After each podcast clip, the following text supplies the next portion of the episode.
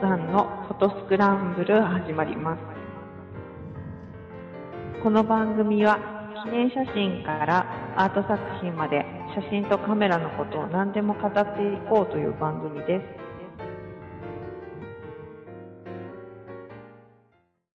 えースノーさんのフォトスクランブル始まります。お送りするのは私、スノーと、半助です。はい。よろしくお願いします。はい、お疲れ様です。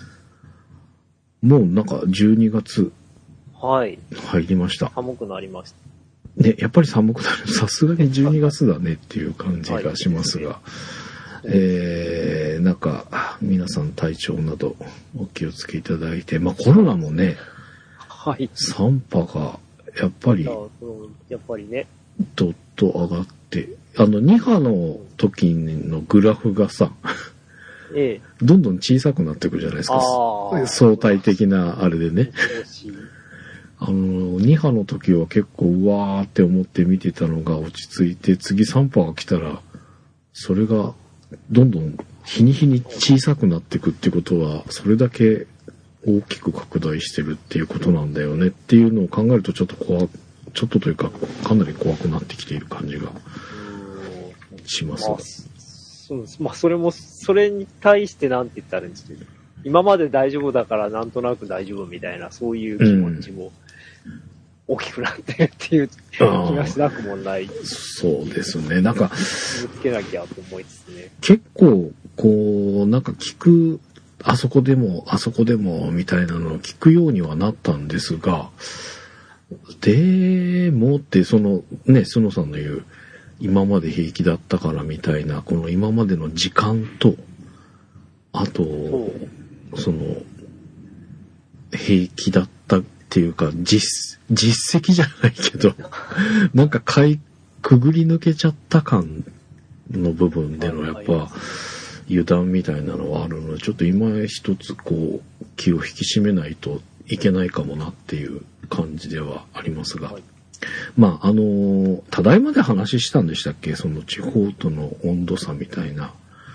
あ、まあ、そんな話も。しましたけど、まあでも本当にねそれをちょっと最近目の当たりにしたというか あ、そう。その、あら。えーのっぴきならない事情により関西の方に行きましてああ、はい。でまああそこ違いでやっぱりねあのー話をいろいろ聞くとあのでまあやっぱ違うわと 温度差がねまあなんだろうえー、っていうあのー感じではないんですよまあしょうがないねそうなるよねっていう感じなんだけどやっぱどうしても違うなっていうね気うがん。えー、直に感じたというかね。で、はいそうそう、あのーこれは聞いたほ話なんであれなんですけど、あのースポーツ大会で、えっ、と、市民会館的なところああ、はい。に、えー、なんかお子さんを連れて行った方の車が、ええ。首都圏のナンバー、あえー譲ってもらったやつなので、あ、ええ。あの、そこから来たわけではなく、あーその地元でもう使ってるんだけああど、なので、その町の人は結構知ってるんですって。ああ。なんだけど、うん、ちょっとその交流的な感じで、ちょっと離れた町にはい。乗ってったらしいんですけど、はいはい。そして大騒ぎになったらしいです。ええ うん何々県、何々ナンバーが来てるぞ。そうそうそうそう、あのナンバーの車のの持ち主は誰みたいな。うわ。大騒ぎになって最終的にはアナウンスがあったらしいです。え、 そうなんですうん、か。会場にいらっしゃる方の、ひえまあ、あの、お車の方みたいな。ひえ。っていうぐらい、多分すごくやっぱりね、地方の方は警戒をされていると。そうなんです。で、まあ、そういう温度差ね。はうい。ん。で、まあ僕がその、今回行った関西のところは、まあ田舎なんですけど、すごく非常に。 田舎なんですけど、はい。まあちょっとした観光地でもあったりして、はい。で、えー、なんて言うんでしょう。あの、要はそういう静かなところだからみたいな、あの GoTo がね、今、あのー中断しようみたいな話もありますけど、まだそうなる前に、ええ。あのー人が少ないところにみたいな、うんうんうん。あん紹介があったらしいん ですよ。で、それがなんかそ、紹介あっても。たた、立って続いちゃったらしくて、ええで、結構観光客が入ってきてるから、戦々恐々とする日々を送っていたとか、まあいろんな話を聞いて、まあいろいろとやっぱ差があるなっていう感じではございましたが、まあ、えーそんな中ではございますが、えーなかなかリアルでは会える状況ではないので、オンラインでということで、ハンスケフェス2020というオンラインでのイベントを無事開催しさせてもらいました。はい。えー、思った以上に多くの方にご参加いただきましてありがとうございました。で、えー、いろんな番組のっていうか、中にはね、全番組聞いてくださってる方も少なくなかったですし、そしてこの番組しか聞いてませんっていう方もいらっしゃって、えー、ありがとうございますというか、あの、偏るかなっていうのがあったんですけど、意外とフォトスクランブルリスナーさんもいらっしゃって、はい。えーなんか、懐かしの方から、まあ、この番組では、たびたびお名前をご紹介しておりますが、この最初のね、えトップバッターというえか、はい。最古さんというか、はい。あの、辰巳さんもね、ご参加いただいて、えー久々にお顔を拝見できましたし、あの、アジノさんもね、ご参加いただいたし、はいで、新しいリスナーさんでは、ジュンさんとか、ああと、まあ、B 席だからお名前は控えますが、えー、ね、新しいリスナーさんもご参加いただいたり、っていうことで、たくさんの方にご参加いただきました。ありがとうございます。はい。ありがとうございました。はまあね、ちょっとこの三第3波もまだまだ高く山、あー山というか波が大きくなっていきそうな気配もあるので、ちょっとしばらくね、直接会ってみたいな形が取れそうにありませんので、えーこの間のようなイベントをまた、そう間を空けずにできないかなということで、えーメンバーではお話、相談させてもらっておりますので、えーぜひ機会が取れましたら、また、ふるってご参加いただけると嬉しいなと思っております。で、えっ、と、この番組でも、なんかそういうことができないかなと。えい。ーね、ファンスケフェスは、まあ他の番組のメンバーも含めでやっておりましたが、もう各番組ごとにちょっと今後いろいろ考えていこうかなと思いますので、えーフォトスクランブルではこんなことをしようか、みたいなことをちょっとスノーさんともお話をしながら、えーそういう機会がしていけるようにちょっと考えておりますので、そちらの方も楽しみにしていただけると嬉しいです。で、えー今週ですが、ちょっと新たな試みといいますか、新コーナーといいますか、はい。一つのテーマで話を始めて、はいえーどこまで行くかわかりませんが、えーはい脱線もするであろうところではあるんですが、まあ、あるテーマからスタートして、まあ、そのテーマの話からどこまで広がるか。で、まあ、時間だけで、時間で切っていこうみたいな。はい。そんな感じの、えー新しいコーナー、新しい、まあ、コーナー。えーここから始めるお話はい。ということで、まあ、そのまんまなんですけど。過去借りはつかないんです。かっこ仮は、まあ、今回は、あな、はいつかないうんあごめんなさかいっ。こ仮にしようかな。ちょっとね、なんかいいあれないかなと思ったんですけど、いや、まあ、いや、いいんじゃないですうまか。い過去借りつけるといつまで経っても借かりっこ仮だからね。じゃあもういいか。ここから始めるお話コーナー。はい。で、今回は、えー、焦点距離。単純になんとなく思いつきで焦点距離しました。ほうほう。多分この番組何回かこの焦点距離っていうテーマでね、えー解説的なお話ははいしたことがあると思うんですが、はい。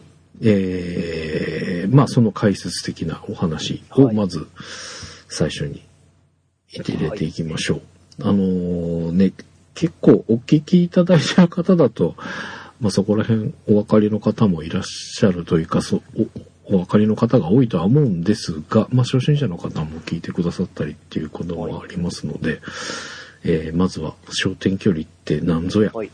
というお話から始めていきたいと思います。はい。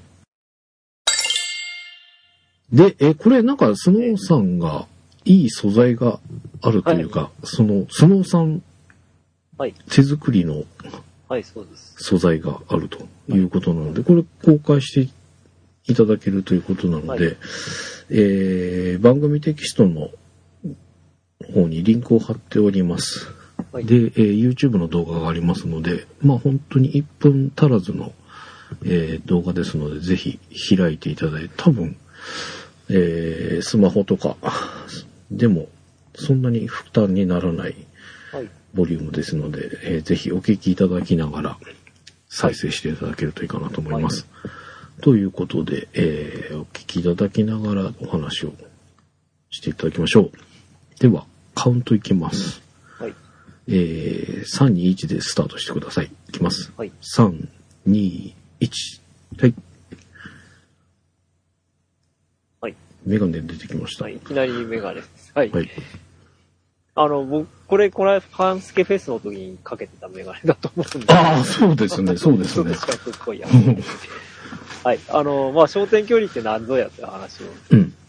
あの、学生さんにするときに作ってみたんですけど、うんまあ、メガネがわかりやすいよねと思って、うんうんあの、僕、あの、まあ、最近、老眼にもなったので、うん両方持ってるんですけど、うんもともと、あの、近眼なので、うんで、まあ、どっちのレンズが焦点距離というものを持っているでしょうっていう話ですね。うん。うん。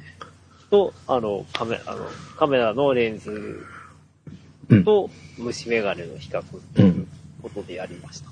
なるほど。はい。はい。まあ昔の、はい。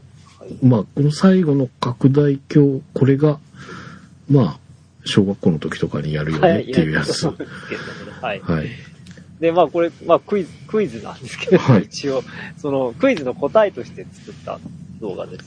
あ、そうなんですね。学生さんには、あの、こう、文章で、うん。あの、まあ文章というか写真で一枚撮っといて、あの、こうメガネとか、その、カメラのレンズとか、 虫眼鏡とか、まあ4種類、あの、置いてあるわけなんです。はいはいはいはで、それを撮って、あの、それを見せて、うんさあ、この中で、あの、焦点を結んで、その、紙が焦げるのはどれでしょうっていう、い。はいはい。いう、 あの、クイズを出しましうた。んうんはい、で、それの答えとしてこれを撮ったんですね。うん。うんという形なんですけどね。うん。うん。はい。まあ、実はね、 正答率あんまり良くなかった。えー。結構、その、まあ、意味がわかんなかった人もいたのかもしれない。その、遠視用とか近視用っていううんうんうんあの文章なんで、うん。うん。書いたんですけど、特にあの、うんあの、メガネに関しては、うん。両方とも焦点を結ぶって書く人がおやたら多くて、ちょっと困ったっていうか、はいはいはいは あらあらって感じでしたよ。い。ほうほうん。まあ、虫メガネは当然、ほぼ、ほぼみんな分かったっていううほう。か、うんうん。 100%なんですが、うん。うん。あのーメガネに関してはね、すごく正答率悪くて、ほう。うん半分ぐらいだったんじゃないかな、ちゃんと分かって書いた人は。えー。うん。でしたね。うんうん。まあ、老眼鏡、禁止のメガネでも焦点結ぶって思った人結構多かった。あー、でもだって焦点結んじゃったら、えらいことじゃないですかっていうこといや、よでね。も遠視のメガネは焦点結びますかあ、そうか。はら。 そう。まあ、あの、あれでた、でも太陽見ない方が絶対いいです。うんうんうんうん老。眼鏡でね。はいあのーまあ、見れば分かったように、その、焦点焦げる点なんで、うん焦げる点までの、レンズから焦げる点までの距離が、うん距離うん。うんうん。以外の何物でもありませんってうんういうんことです。うん。あと、まあちょっと授業ではその、ここう、焦点、焦点が合うっていうのはピントが合うとか言うけどもっていう話をして、はいはいはいはそもそもそもそもピントは、ピントって何語とかいう話とかもして、い。ほうほうほうほこれも多分昔、あの、ぼ番組で話う。を。初期の頃になんかやりましたね。はいうんうんうん。はい。あの、こう日本、日本語になってるけど、まあもともとはオランダ語だし、うんうんうんあの、どこに、で、多分、もともとはオランダ語だけど、どこに行っても通じないうん。うん人っていう、うん。あの、用語がありますっていう話をした。でも留学生の人もピント合わせてって言うと、はいって言って合わせる。ああ、はいはいあはい。の、畳み化してるのかもしれない。 おー。まあ、なんとなくわかるみたいで。ほうほうほうほう。あの、まあ、英語圏の人にはフォーカスと言わないと絶対わからない。ああ、そうですね。うんうんうんあの、まあ、大体アジア系の、 あの、僕の授業の話ですけど、アジア系の人が多いので、うん。うんうん。漢字で焦点って書けば大体わかる。ああ、なるほどね。うんうんですが、はい。っていう、まあそういう、あの、お話なんのが焦点なんですけど、まあそもそも焦焦点を結ぶのはなんでかって言ったら、それは凸レンズだかうん。らってことで、うんあの、カメラのレンズも、うんえー虫眼鏡も同じですと。うんうんうん。原理としては、あの、カメラのレンズはなんかな、こう複雑にいろんなレンズが、ね、何枚も使われてうんるうけどん。も、あの、機能としては、とあの虫眼鏡の凸レンズと同じうん。ことですという話をして、あの、説明をしてます。うん。だからその焦点結ぶんだよっていう話ですね。をしています。そうなんですよね。この焦点って、焦点距離とか、焦点っていう、なんて言うんだろうな。言葉が先行しちゃっていて、焦げる点っていう風なニュアンスが、僕はあんまりなかったんですよね。あ、あそうだと。うん。はい。だからそのさっき、えー見てもらったレンズのその、えー小学校の時とかにねはい。虫眼鏡でやるあそうよねその焦点ってこういうことよね っていうのがねあのあれをこう思い出すと改めてそういうことかはいみたいな感じがするんですけど、はい。うんこっからですね、うんあの、その、焦げる点っていうイメージと、うんあの、カメラのようにう、ん像を結ぶうんうんうんところに連結させるのはちょっと難しくって、うんはいはいうん、あの、まあ、言葉で説明するとすごい難しいんですけれど、うんあの、要は、その、焦げてる点にあある明るい光は何だと思うっていう話をするんですけど、はいはい大体みんなポカンとして、ほう何ですかそれっていう話になって、いや、っうんうんうんていうか、まあ、光が集まってんだから明るいに決まってるでしょうみたいな感じらしいんですけど、なるほどはいはい、うんうんうんまあ、であれは、でも太陽がここに投影されてるんだっていううんうんうんうん話をしたんですが、うんあ、そうかっていう感じになったのはやっぱり半分ぐらいだったあよあ、はいはいはいはうんでも同じことで、うんこの太陽じゃなくて何かその人でも、い。うん。あの風景でも木でも建物でも、そこにあるものが、うん。あの、凸レンズを通して、うん。えー何かに、あの、す要はさ、えー投影されるうん。物体のところに焦点を結べば、それは、そこが絵になるんだよってう。いうん話をうん。するんですけどもね。うん。なかなかその言葉で説明しても勝てなって感じああ。がどうしてはもあります。いはいはい。まあ、だから合唱点でと、いや違うな。なんて言ったらいいんだろうね。でね、あのーうんこれレンズを使ってる、あの、光を集めてるんですが、うん。もっと、もっとあの、根源的に言えば、うんあの、あれな、焦点距離はなくても、うん。像は結ぶんですよね。あの、ピンホールカメラはいはいはいの。は点、あの、ちっちゃな、ちっちゃな穴があれば、い。うんこ。れは天体ショーで像は結ぶので、うんうんうん。あのーこう、凸レンズがあるけれども、うん実は天体ショーだからっていう話をすると少しわかる人が増えるほうほうほうほう。感じです。うん。で、まあ、あの、まあ、要は点、点対象の点、その小さな小さな面積しかない点、本当は点は面積ないんですけど、うんうん。非常に小さなその穴から入ってくる光では、うん。どうしても像が暗くって、うん。あのーこう、露光するには光の量が足りないから、うんうん。それで、あの、レンズを使うんだよっていうところまで持っていあの、話を持っていくと、うんあなん、なんとなく、あの、カメラのその原理がわかるというか、うんうん。まあ、あの、カメラオブスクラっていうそういう絵を描く道具とかね、うん、そういう話を見せたりして、うん。うん。そのトスレンズがいかに、こう、トスレンズの発明がいかにその、なんて言うんでしょう、えー、大変な発明だったかみたういんな、うんうんうんことを話していくと、だんだん分かってうん。うんきてもらいます。うん。でも、前、あこカメラオブスクラの話はしたかなそれはあん聞まいししてない。てないかもしれない。あそうかもしうれないん。うん。あの、えっ、と、ちょっと発音が正しいかどうかわかんないんですけうど、んうん。あの、カメラって、要は部屋っていう意味なんですね。あの、ラテン語で。はいはいは部いはい。屋って部屋で、うん。オブスクラは暗いっていう意味なんです。うんうん。多分暗い部屋で、うんもし節穴な、節穴みたいのが壁にあって、うん。そこから、そこに、あのー昼間だったら、うん。そこから入ってくる光でう、ん。壁の中に、こう、え像が、うん。天対称で反、上下、うん左右ひっくり返って映るうん。っていうのが、そもそものうん。カメラを、あのカメラの語源なんです。うん。で、まあそこの、ちっちゃな穴のところに凸レンズをはめれば、もう、もうちょっと綺麗なうん。うん。明るい画像が得られます。うん。という話をして、まあ、カメラオブスクラっていうものが開発、あの発明されて、それで絵を、絵を、あの、スケッチをするときに、正しい、あの、なんでしょう。こうスケッチが、スケッチっていうか、デッサンが下手な人でも正しい距離感で絵が描ける。うん。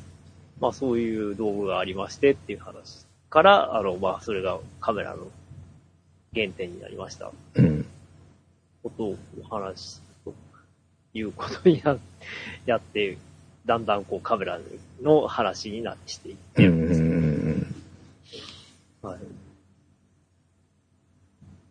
で、まあ、あのー今多分、その、手元にね、うん。デジカメとか、あの、えー、コンパクトカメラでも、あと、スマホでもありますけれどうも、ん。それだと、やっぱり、その、裏蓋とか開かないので、裏蓋。ああ、はいはいはい。うん。裏裏蓋開かないのうで、んうん。あの、わかん、多分その、レンズと撮像初心の距離の話とか、ああ。そこの間にどうなってるとかあんまし気にならないっていうか、気にしようがないですよね。まああの、カメラ好きな人はその、断面図とか見れば、うんうんうん。大体わかるし、まあフィルムカメラ、ちょっとでも触ったことのある人ならすごいね、ん。こうは箱になっていて、うん。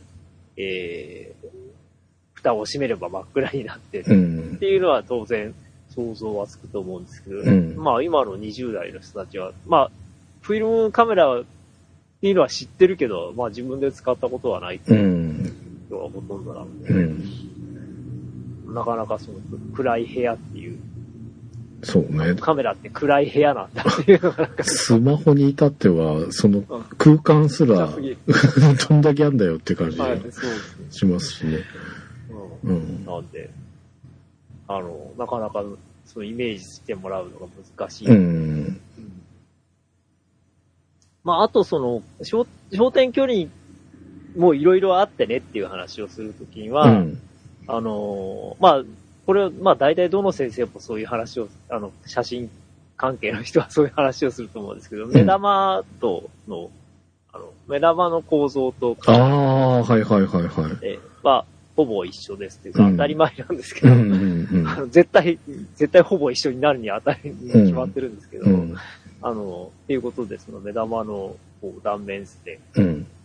で、こう、カメラとの、そのえー、まあ、同じところと、まあ若干違うところもあるんですけど、うん。同じところはこうです、いう話をし,、しますし、うん。その焦点距離がいろいろレンズによ、レンズというかカメラによって、その、暗い部屋ね、 カメラオブスクラの大きさによって違うんだっていう話を、うんうんうんうん。あの、するのに、うんまあ、例えば人間の目の焦点距離は、だいたい20ミリなんです。あ、そうなんですね。だいたいえー20ミリぐらいです。眼球まあ、の。眼球の大直き径さってことですよねはい直径うん。目かな確か20ミリぐらいだったへえ。おうなんで、あのーまあ、こう、普通のカメラから言えば、うん普。通のカメラって、まあ、あの、一眼レフ、うんデジタルカメラから言えば、うん。だいぶ、あの、焦点距離短いうんうん。ですし、うんあとスマホに対して言えば、スマホよりはだいぶ長い。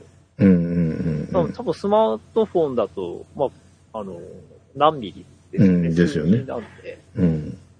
あの、まあ、10ミリくらいと考えれば、ほぼ倍ぐらい。うん。な感じでうんす。で、まあ、一番近いのは、あの、えー、なんだっけな、コンパクトデジタルカカメラうん。の、に近いんですけうど、んこう焦点距離っていうという、まあそういうカメラの種類と、あの、メガネ、あの、目の焦点距離の話とうん。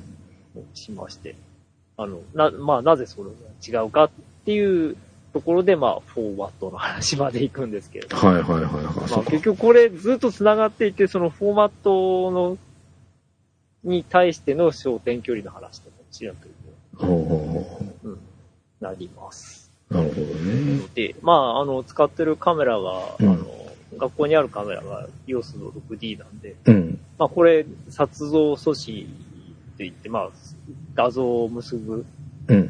ところは、えー今まで昔のフィルムと同じで 24×36mm うん。の、まあ、2対3四角な、四角なんだけど、うん。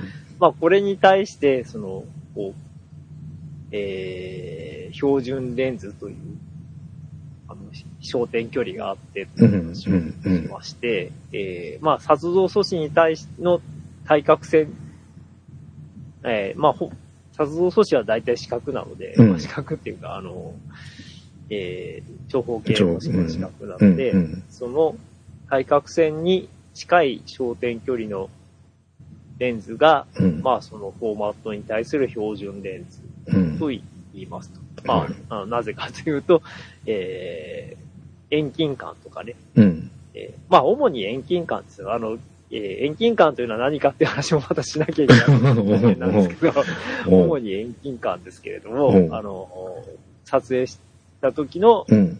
えー遠近感が、えー肉眼ですね。人間の目の,、うあん。の遠近感に近くなる うん。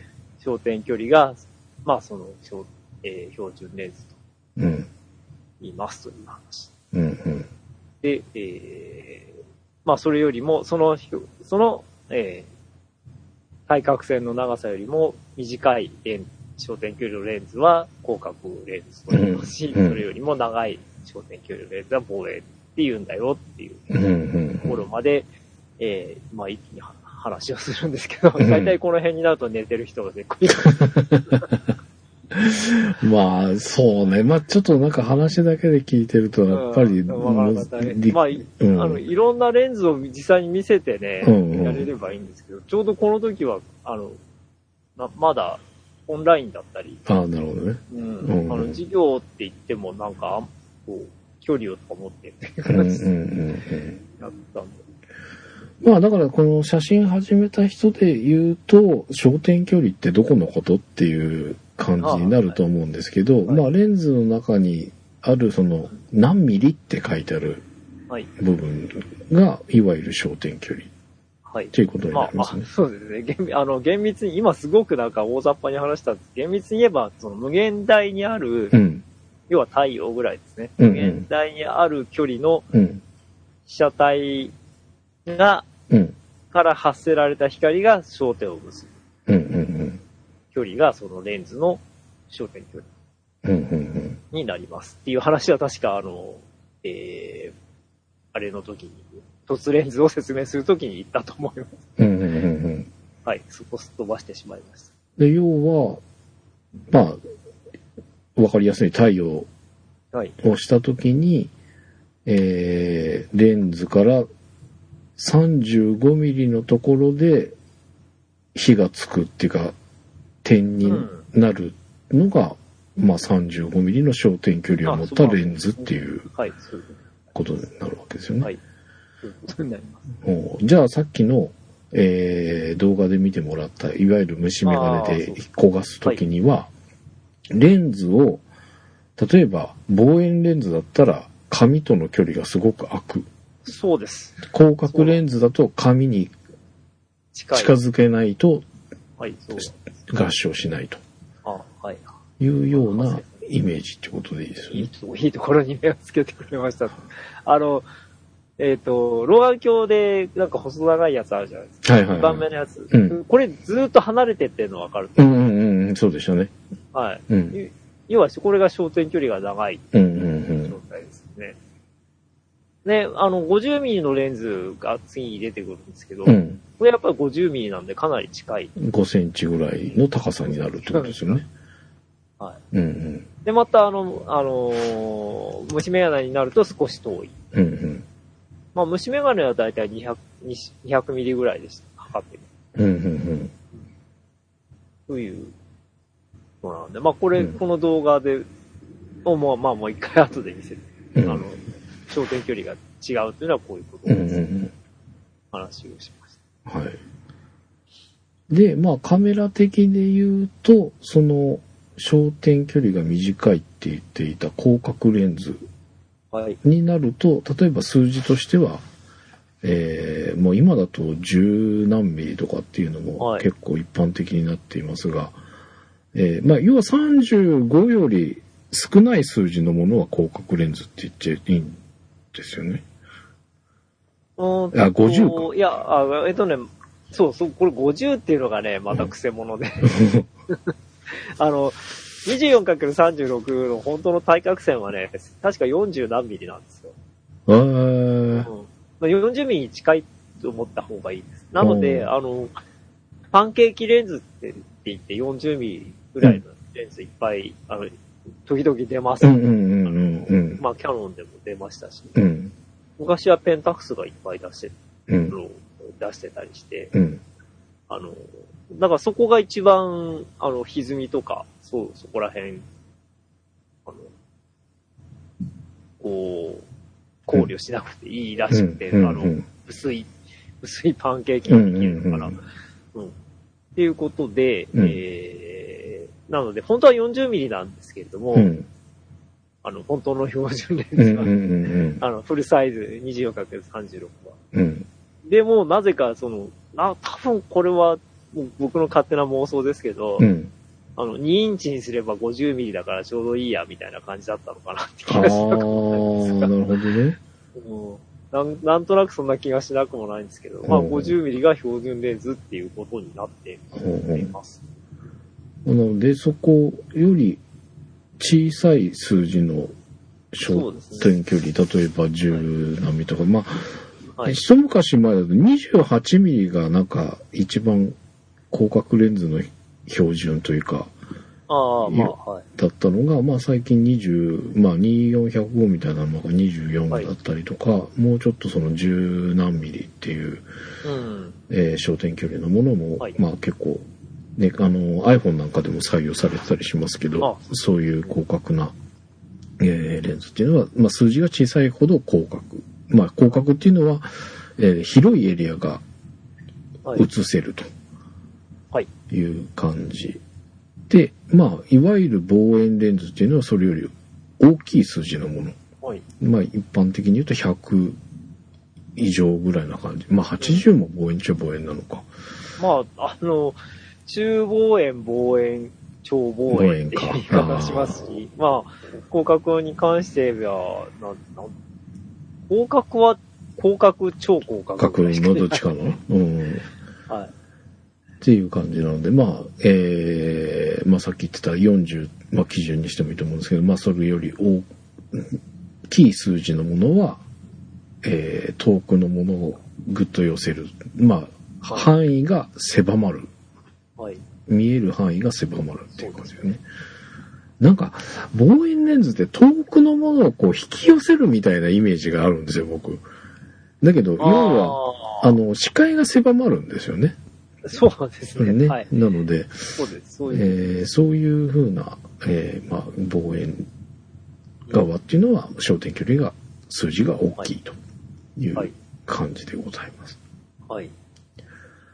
まあ、ざっとこんな感じの焦点距離についてでお話を。はい。でも結構あるね、しょ そのさっいきや、もう、あどのんどんね、デジタルになっちゃってからフォーマットが山のように出たでしょ。うんうんうんうん。だからね、あの、ますますややこしいんですよ。あの、こうう、ん APS-C だとね、とかいう話とか、はいはいはいコンパクトレンズだって、コンパクトデジタルでも、あ、APS-C と、フォーサーズと、うんコンパクトデジカメとか言う、うん言うともう、普通の、まあ写真、僕が教えてるのは写真関係じゃないので、ああ、はいはいははてい。あなはてなはてあな。ー、なるほどね。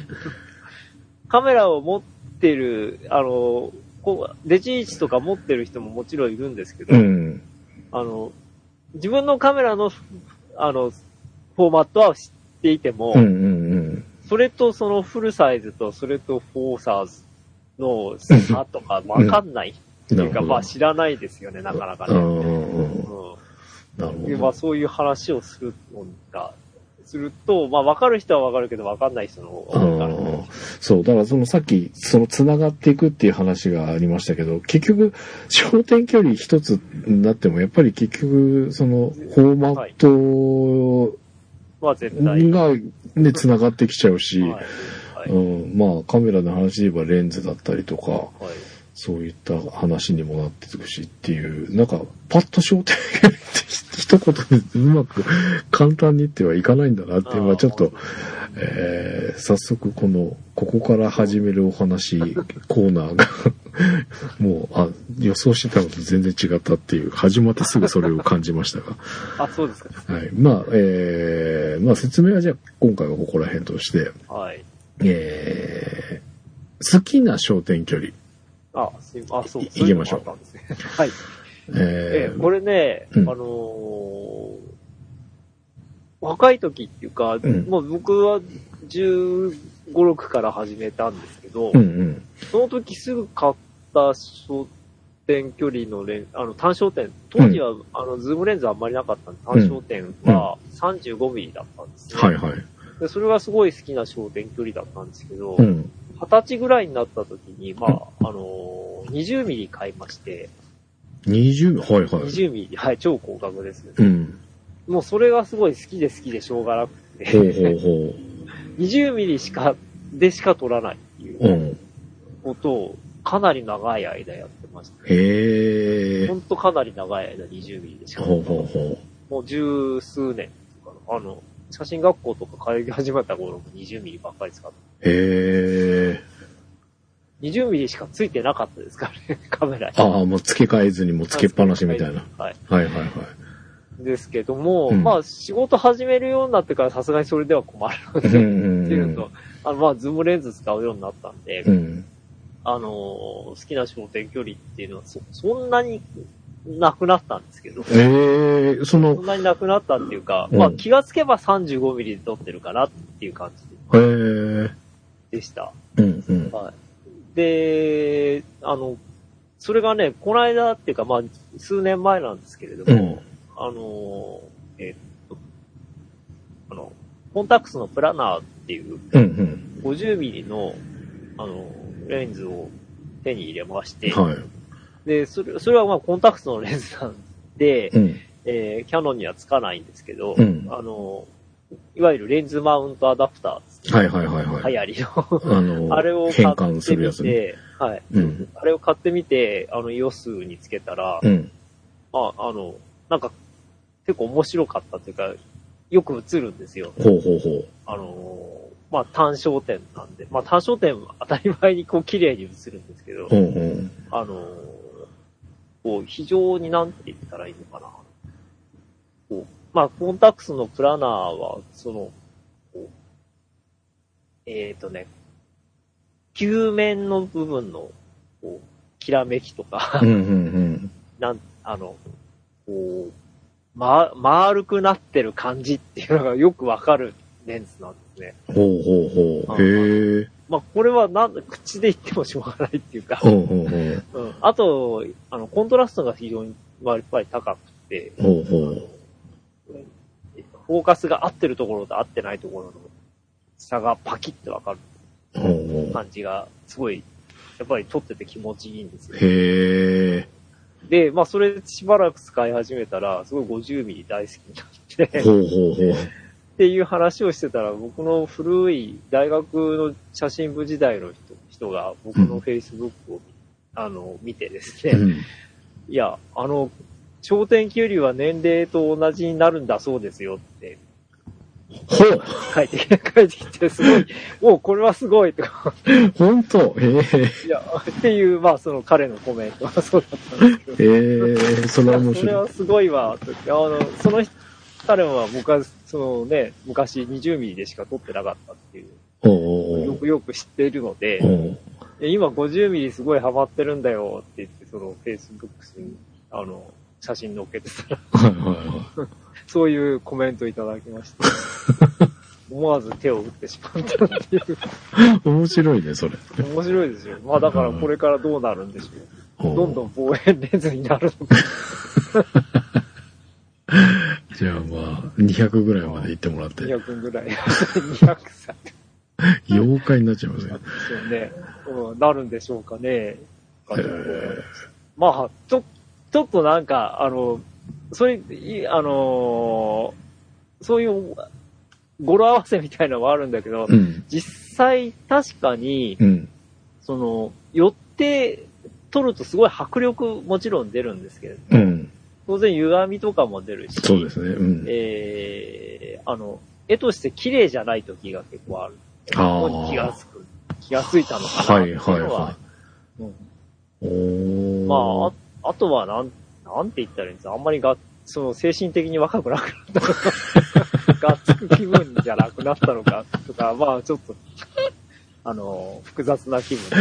なるこほれはどね面。白い、その、非常非常に面白い、こう、コメントをいただきなるほど。でもまあ、この番組聞いてる方は果たしてどう、どうでしょう広角な人があんまりいないかもしれないんだよね。あー まあ、そうですね。僕はそれで、こう、なんだろう、若ぶるわけではないんですけど、はい逆に、すごく広角になってきたおうかな。えっと、最初に広角を買って、手にしたのがに、やっぱさっきちょっと言いましたけど、28ミリ。はい。多分ズームレンズ、多分というかズームレンズですね。ズはいはいームレンズで28から始まるズームレンズを使っていて、えー、なんかそのズーム、一番最初はね、望遠だったんですよ。そのズームレンズの望遠で、要はボケるやつ、まあいわゆる一眼の、はいはい。えーボケた写真みたいなのが嬉しくて望遠ばっかり使ってたんですけど、ある時からその28ミリを使い始め、で、また望遠に行ったりとかしたんですけど、明らかにその焦点距離に偏りができたのが、えーっと、1740はあはを使い始めた時の 17? まあちょっと他の番組で14とか言ってた時もあったんですけど、17ミリを、最初はその歪みが、あ。うん。と、その遠近感みたいなのがわかんなくて、ええやっぱり、あの、広い範囲が映るから、結局雑多になるわけじゃないですか。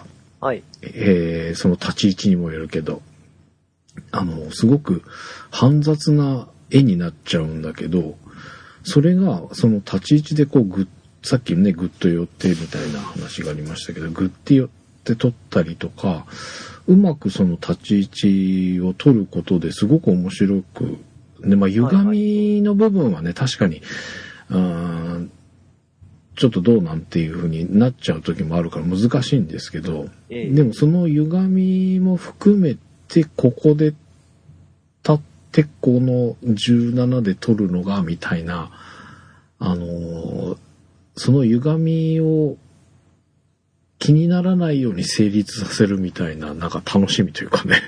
はい。そういう意味で、まあ、汚いって言われると確かになって思う時も確かに多いので、はい。えー悩ましい部分ではあるんですけど、この17っていう画角がすごく今、好きでよく使ってますね。あの、今ざっと、ちょっとバックアップ取っちゃったりとかして、今、入ってる写真が1万点の、1万ちょっとあるんですけど、1万点の写真で、焦点距離、えー出すと126通り、はい本当に、えー17とか17.5とか、ズームレンズなので、その撮ったやつのすごく細かくなっちゃってるんですけど、126通りあって、1万点あるうちの2476が17ミリ。おーその次に多いので500とかなので、はいもう圧倒的に17で撮ってんな俺っていうのがわかる感じ。 っていうぐらい、本当になんか17好き。そのガツガツみたいな意味で言うと、スイッチ入る感じがするんですよね。その17でぐっと寄って人を撮ったりした時に、こう、段切りを抜きにこうもうバンとそこから始めちゃうみたいな。えなんかそこでスイッチ入るみたいな。なんかそういう焦点距離があるっていうのかな。その人を撮る場合はすごくね、ぐっと寄って撮るって使うことが多いので、そういう意味では、そういう撮り方をし始めた時にすごく楽しくなったというか、あったので、すごく今、この17は好きかな、っていう感じです。えー、じゃあ逆で、嫌いとか苦手ーはい。な焦点距離。はい。そうですね。あのー、厨房編が苦手です。中房へどれぐらいは ?80、まあ80から100ぐらいかな。いはいはいはいはい。のはが結構難しくてね、うん未だにも苦手なんですけど、いはいはうん、85ミリの単焦点を持っててすごく綺麗に撮れるんでい。、あポートレート、特に取材物のポートレートの時とかあ、は。はい使うんですが、うん。距離感が難しいので、うん難しくてね、うんあのーこう APS-C だともう望遠になっちゃうんで、ですね。うん。1.5倍とか6倍なとんかか。よほどなんか広いとこじゃないと使い切れうなんいし、うんうん。で、あのーまあ、フルサイズならちょうど本当昔と同じなんで、うんうんうんうんいいはずなんですけれうども、ん。今度はね、あのーその、なんて言ったらいいのうまくね、うんこうまあ、被写体の周りに、あの、空間を作れなくてね、結はいはいはいはい。構寄あっあ。た写真になっちゃって、後で、ああ、もうちょっと引い、あと一歩か二歩引いとけばよかっうんっていうた写真が結うんう構ん。多いです。なるほどね。ああとね、あの、開放にして、開放に近くして撮って、ファインダーで見てるとすっごい綺麗だとか思って、う書いんうんうんてね、うん。あの、こう、撮るんですけど、うん。で、で、で、やっぱりあの、社会深度は非常に浅くなってるので、うんうん。かなりピントのフォーカスの面で厳しくて、うんうんうんあの、こう顔、顔というより肩に合ってますとか、うん。はいはいはいは結構そういうのがあってね、い。うん。あと一絞り絞っておけばよかった。 なるほどね。そういうことを何度も繰り返してる。ああ。だから、そう、だったら50ミリで普通に、あの、50ミリでフルサイズで撮った方が、うん。なんか気持ちよく撮れる。ああ、なるほどね。やっぱそこら辺あるんですね。ああ、まあそうなんですね。うんで、100ミリくらいになっちゃうともう望遠レンズなんでね、うんうんあの、なんていうんですか。外で、外で撮ったりするときは100ミリぐらいでもいいんですけど、うん。うん。圧倒的にやっぱり室内で撮ることが多いの。はいはい。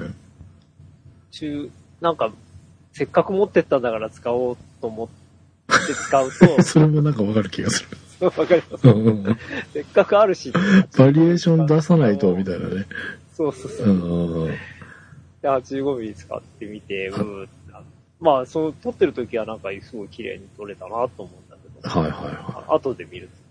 いやー、やっぱ、あんまし良くないって いうか、あんまし良くないっていうか、その、使う、その、こう、これメインですっていうのにちょっと厳しいかなとい。ああ。思います。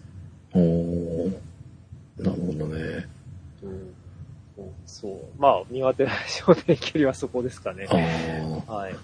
そっか。僕もその85とか100とか、100はそんな気になったことないんだけど、80は、僕は逆に50を APS-C につけて、ああ、はい。おおよそ80ぐらいになるわけじゃないですか。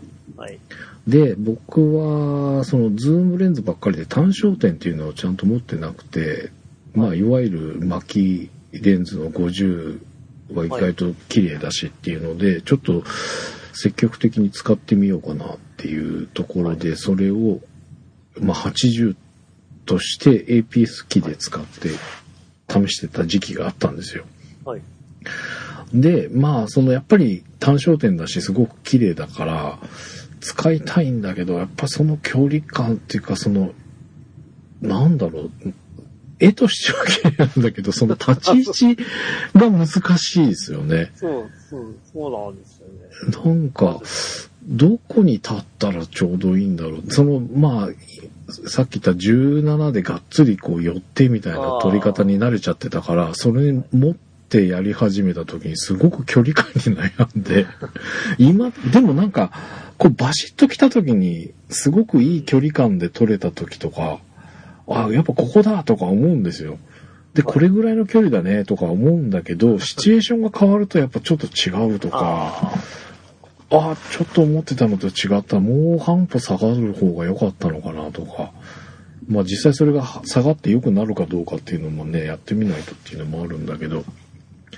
いや、あ。いやなんまか、あ、あの、被写体と背景との距離の間もありますね。ですよね。そうそうそうそう。うん、だ関か係らと、しては。ね、だから、自分と被写体とうん、の距離と、その被写体と背景の距離の距離ね。うんうのんバランスが結構あるので、その、だからその、はい、後ろが今回は離れ、前より離れてるから自分の立ち位置もちょっと引こうかとかね、その瞬時の感覚っていうのかな、そこがやっぱりもっと積極的に使って回数稼がないともう無意識のうちにその立ち位置に立てないとダメだなと思って、ちょっとやっぱそうですそこが慣れなのか感覚的にちょっと難しいのか。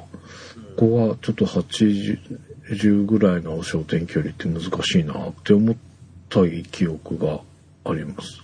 で、やっぱ苦手なのがそのひ標準かな。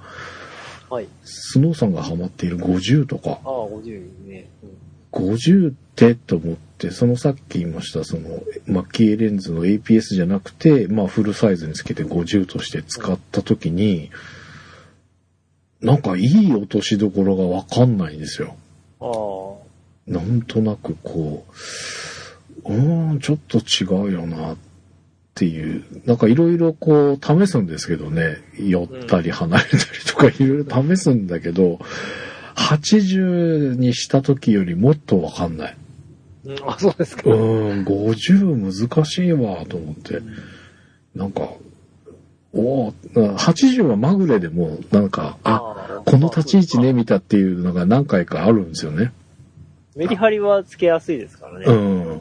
ここだ、みたいな。あ、こういうので使いたいんだよっていうのが、まあ、何何回かこう取れて、こういうところだよねって思うんだけど、50はなかなかそういうのがなくて、なんかもう一つなんですよね。まあまあ、これならっそうて思いながらも、いや、でももうちょっと違う気がするな、みたいな。っていうのがなんか標準ああ近辺。うん、まあ、その、まあ、本当なんか僕がカメラ始めた頃、もう言われてたんですけど、うんうん。 50ミリで、こう、を使いこなせれば、一人前みたいな 言言われ方はしてました。うんっていうことなのかなっていうか、なんか難しいな と思って、なんか、まあ僕、その20ミリ使ってた頃で50ミリなんてつまんな、つまんないだけであーメリハリないし、うんうんうんと思ってたんですけど、その楽しさに気づいたみたいな。そうですね。まあ、そう、うん。やっぱ難しい、難しいっていうか、まあ難しいかもしれないけど、うんやっぱりそれなりの良さはあります。うーん。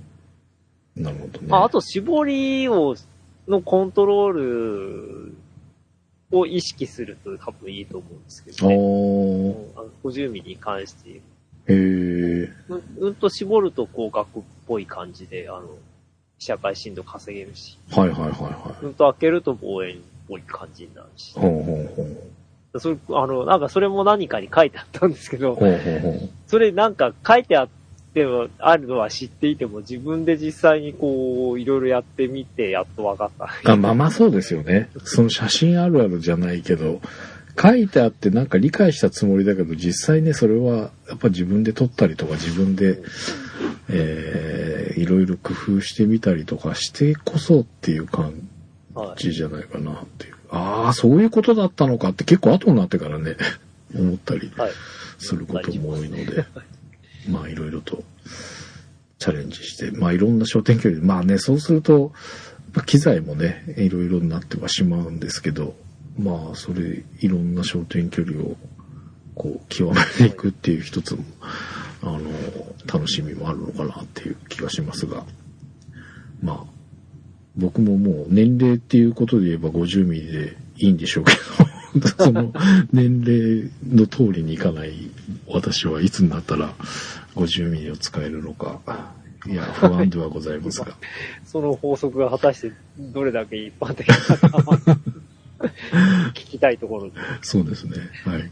ということで、あのーぜひね、皆さんからもいろいろご意見、えーご要望などお待ちしております。えー番組のホームページ、えートップページ、えーあるいはこの番組のバックナンバーページに、えーメールフォームのリンクございますので、そちらの方から、えー